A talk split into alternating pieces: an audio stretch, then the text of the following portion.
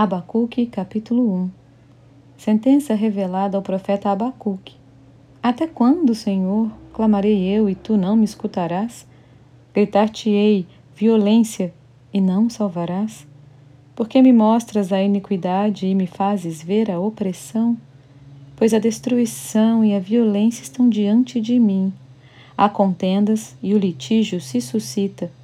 Por esta causa a lei se afrouxa e a justiça nunca se manifesta, porque o perverso acerca o justo, a justiça é torcida.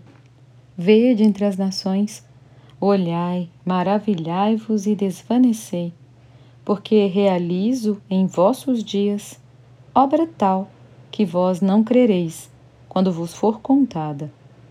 Pois eis que suscito os caldeus, nação amarga e impetuosa, que marcham pela largura da terra, para apoderar-se de moradas que não são suas. Eles são pavorosos e terríveis e criam eles mesmos o seu direito e a sua dignidade. Os seus cavalos são mais ligeiros do que os leopardos. Mais ferozes do que os lobos, ao anoitecer, são os seus cavaleiros que se espalham por toda a parte. Sim, os seus cavaleiros chegam de longe, voam como águia que se precipita a devorar. Eles todos vêm para fazer violência. O seu rosto suspira por seguir avante.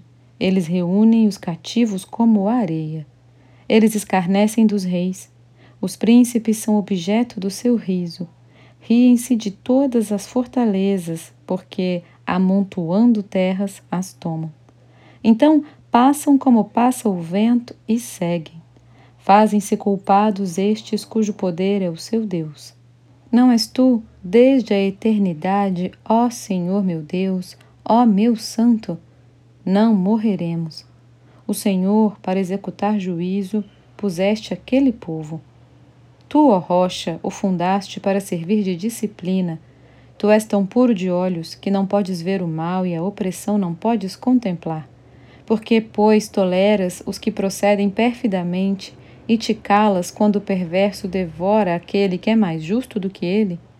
Por que fazes os homens como os peixes do mar, como os répteis que não têm quem os governe? A todos levanta o inimigo como um anzol, pesca-os de arrastão e os ajunta na sua rede varredora. Por isso ele se alegra e se regozija. Por isso oferece sacrifício à sua rede e queima incenso à sua varredora porque por elas enriqueceu a sua porção e tem gordura a sua comida. Acaso continuará por isso esvaziando a sua rede e matando sem piedade os povos?